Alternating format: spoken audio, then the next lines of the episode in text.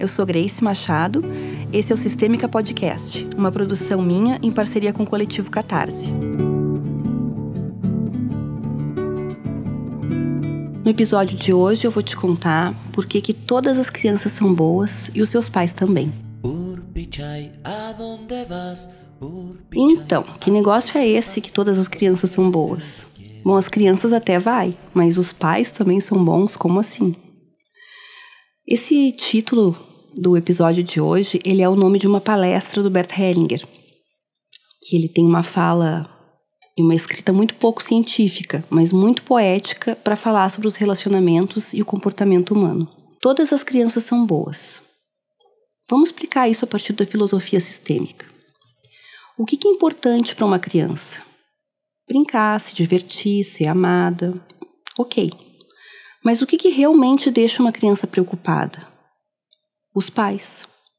A única preocupação que uma criança essencialmente tem é com seus pais.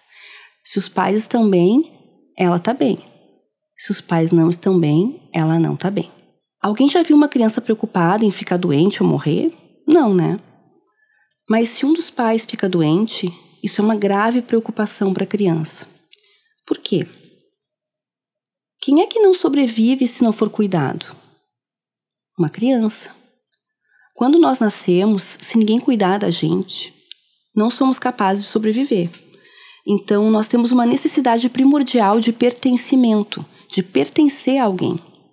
E em nome desse pertencimento, uma criança faz qualquer coisa para manter. Então, sabe, se um dos pais adoece gravemente, uma criança pode até adoecer também em função dessa necessidade de que os pais estejam bem. Ela pode inconscientemente se oferecer para adoecer no lugar da mãe, por exemplo. O nome dessa dinâmica é eu no seu lugar. Então a criança ela tem um pensamento mágico de que se ela assume o destino da mãe, a mãe fica livre. E é claro que isso não acontece, isso é só um pensamento mágico que ela tem.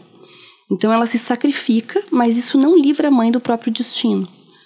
A questão é que nós crescemos, nos tornamos adultos, mas seguimos com essa conduta que é inconsciente para nós. Então, por exemplo, se uma mulher perdeu a sua própria mãe muito cedo e num nível profundo, mesmo como adulta, ela olha para a morte desejando se aproximar dessa mãe que morreu jovem, é bastante possível que a filha dessa mulher também olhe para a morte e olhar para a morte aqui, vocês pensem como um adoecimento, como uma depressão, tá? É como se internamente essa criança estivesse dizendo para a mãe: Eu no seu lugar, mamãe.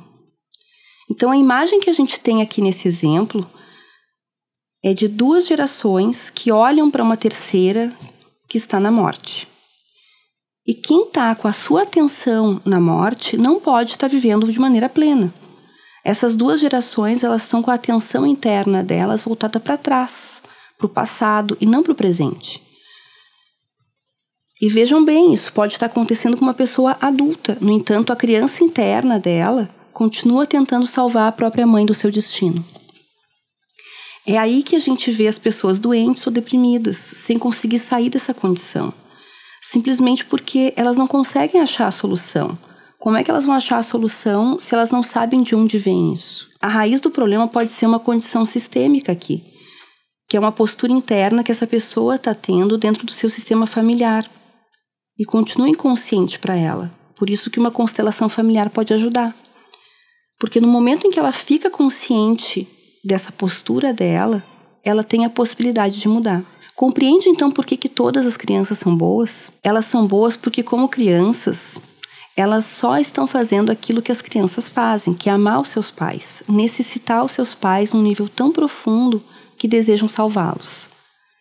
Mesmo quando essas crianças crescem e se tornam pais, as suas crianças internas continuam emaranhadas nesse tipo de dinâmica e elas não têm consciência desse emaranhamento infantil. Por isso, os pais também são bons porque os seus comportamentos muitas vezes se devem à postura que as suas próprias crianças interiores continuam assumindo.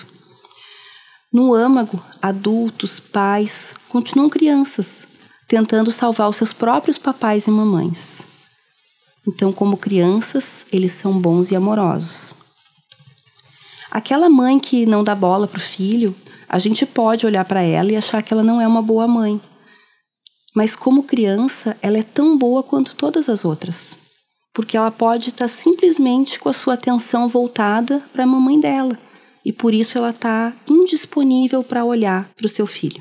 Ou um pai agressivo, ele pode ser somente uma criança que deseja se aproximar do seu papai, que por razões lá do destino desse papai, era também muito agressivo. É claro que a gente não está aqui desculpando essas atitudes. Né? Além de constelador, eu também sou assistente social e eu trabalho com situações até de maus tratos, em que é necessário, às vezes, intervir separando a criança dos pais.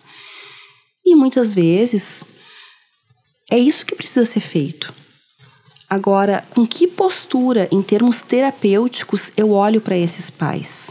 Isso faz diferença. Eu julgo ou eu olho com benevolência? Porque é isso que esses pais podem fazer, como crianças que internamente eles ainda são. Quando eu vejo uma criança e eu acho que os pais dela não são bons, imediatamente ela vai sentir que ela própria não é boa. Porque uma criança é os seus pais, ela não consegue sair disso. Essa mesma criança, numa situação familiar extrema, se nela eu respeito os seus pais, seja como for, então ela é digna e ela pode ter força. Como um exercício para nós, eu sugiro que a gente, quando julgar o comportamento de alguém, que a gente possa compreender que esse comportamento ele pode ser simplesmente uma criança buscando seus pais.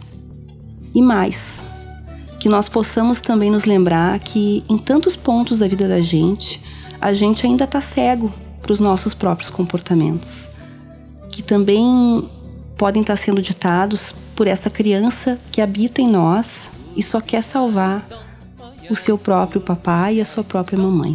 Com essa reflexão, me despeço de vocês hoje. Fico à disposição. Se quiserem mandar perguntas, comentários, assim vocês me ajudam a continuar produzindo um conteúdo útil para vocês. Tá bom?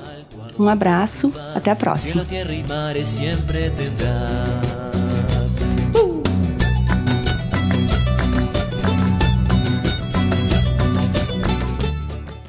Sistêmica Podcast é uma parceria do coletivo Catarse e a consteladora familiar Grace Machado. Todos os contatos e links estão na descrição deste episódio.